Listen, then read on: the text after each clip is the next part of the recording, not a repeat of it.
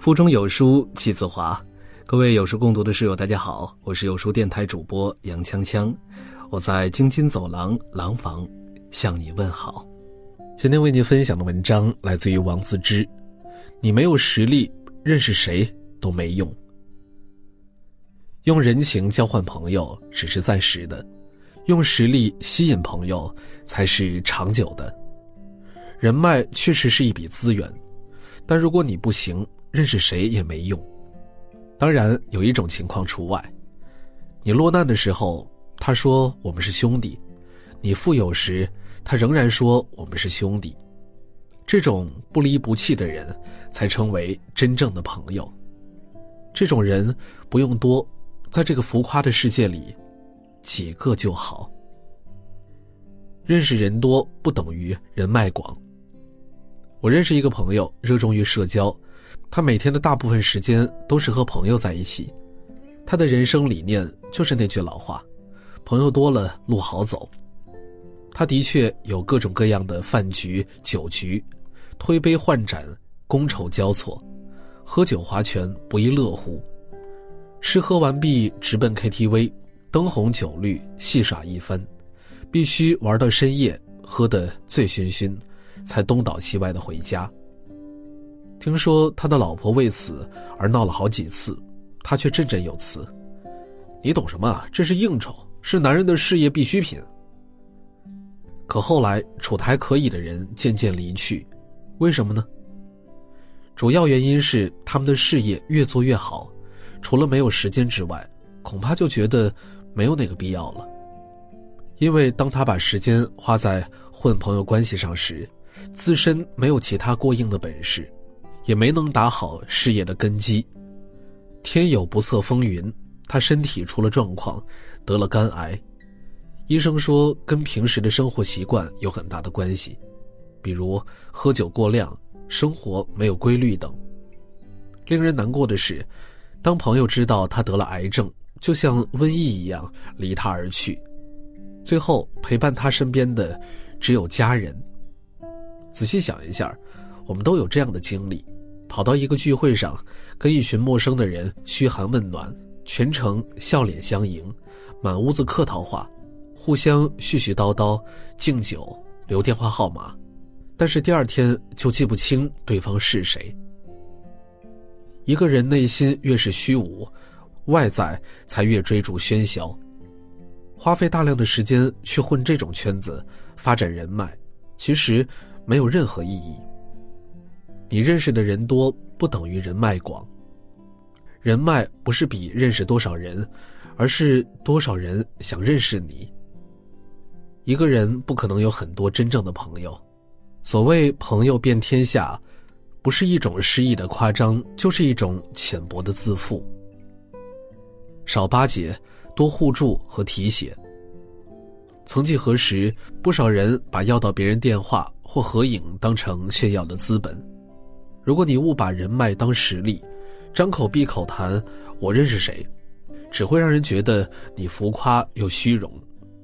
不禁想起十几年前，一位站长经常来找我泡茶，每次动不动就聊他认识哪位大领导、大企业老板，甚至有时说到哪位大领导时，还掏出这位领导的名片给我看。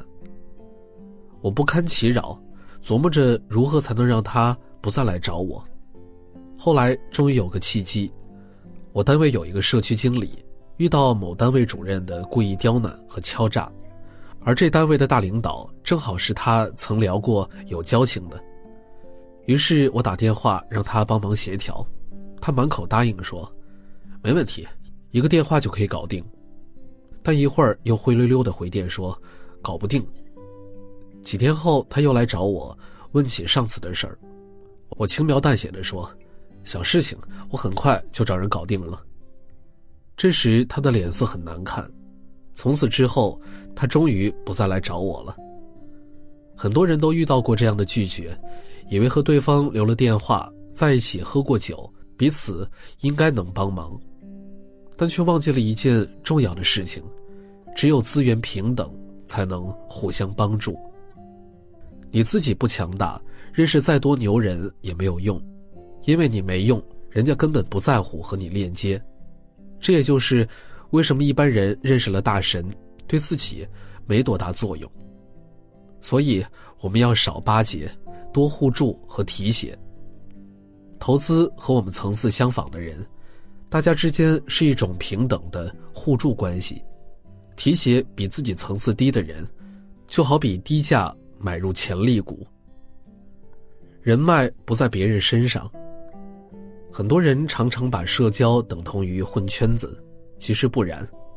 真正的社交是建立一个坚固的价值网络。经济学家早就说过，人脉的核心就是资源互换。换句话说，他们帮你是想从你身上获得好处。一旦你没有足够的实力，就算遇到很厉害的人，自己也是卑微的姿态。新东方董事长俞敏洪曾讲过一个故事，有年轻人问俞敏洪怎样才能和你变成朋友，俞敏洪就问那个人：“你用什么来和我变成朋友？”那人回答说：“可以帮俞敏洪扫地拎包。”俞敏洪的答案是什么？当然是一口回绝。像他这样的人，哪需要朋友来拎包和扫地呢？有时候，常常看到很多人热衷于和各种大佬攀关系，其实你自己不牛，认识再多牛人也没有用。社交圈子里流行一个可交换系数的说法，也就是说，你的可交换系数越大，找你社交的人越多。如果自己缺乏可交换价值，一切所谓社交都是没有用的。当你自身没有达到更高层次的时候，人脉是不值钱的。请记住，人脉不是追求来的，而是吸引来的。只有等价的交换，才能得到合理的帮助。虽然很残酷，但这就是真相。一个人的可交换价值越大，社交半径就越大，能够吸引的人就越多。愿意主动跟你打交道的人也越多，而且，即使你一时落魄，也会有更多的人愿意帮助你。因此，越是聪明的人，在社交上花的时间越少，因为他懂得，人脉不在别人身上，而是藏在你自己的身上。唯有自己变得强大，才能获得真正有用的人脉。你自己的层次，决定了你所处社交圈的层次。你永远只能和同一个层次的人在一个圈子。在你还没有足够实力的时候，与其热衷于那些无用的社交，不如提升自己。因为你不行，你认识再牛的人也还是不行。你很行，你谁都不认识，依旧很牛。所以。我们要将自己精力都放在应该做的事儿上，将自己的特长发挥到极致，自然就会把别人吸引过来，实现自己的社交价值。在这一点上，我最佩服陈道明，在娱乐圈摸爬滚打几十年，陈道明收获了无数赞誉，也赢得了许多关注和追捧。前不久，又当选为中国电影家协会主席。